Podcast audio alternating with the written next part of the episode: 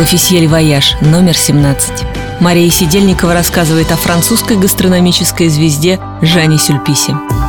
Он искусно играет на контрастах, меняя тональность при помощи трав, смешивая, но не противопоставляя разные текстуры. На миниатюрной тарталетке встречаются сладковатые раки с кислинкой мудреного цветка в желе. Лягушачьи лапки в темпуре из чеснока и укропа ершатся снаружи, но нет их нежнее внутри. Суп из каштанов с пармезаном, кусочками черного трюфеля и гренками похрустывает и тает во рту одновременно. Томно раскрываются на языке и арктический голец с соусом на луке и чабреце и вязкий омар с пижмой. В дребезги раскалывается рукотворное яблоко из меренги со вкусом антезита, чтобы из самого его чрева вышли печеные кусочки яблока настоящего. А прославленный сырный мусс из бафора со свежими альпийскими травами творится вкусовыми рецепторами вовсе что-то неописуемое.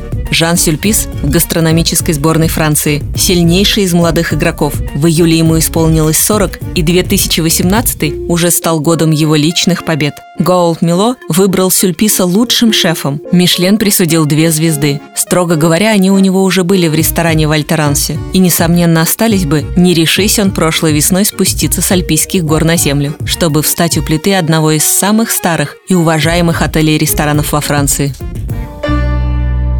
Продолжение читайте в номере 17 журнала «L'Officiel Voyage» или на сайте l'officielvoyage.ru. Электронная версия издания доступна в App Store и Google Play.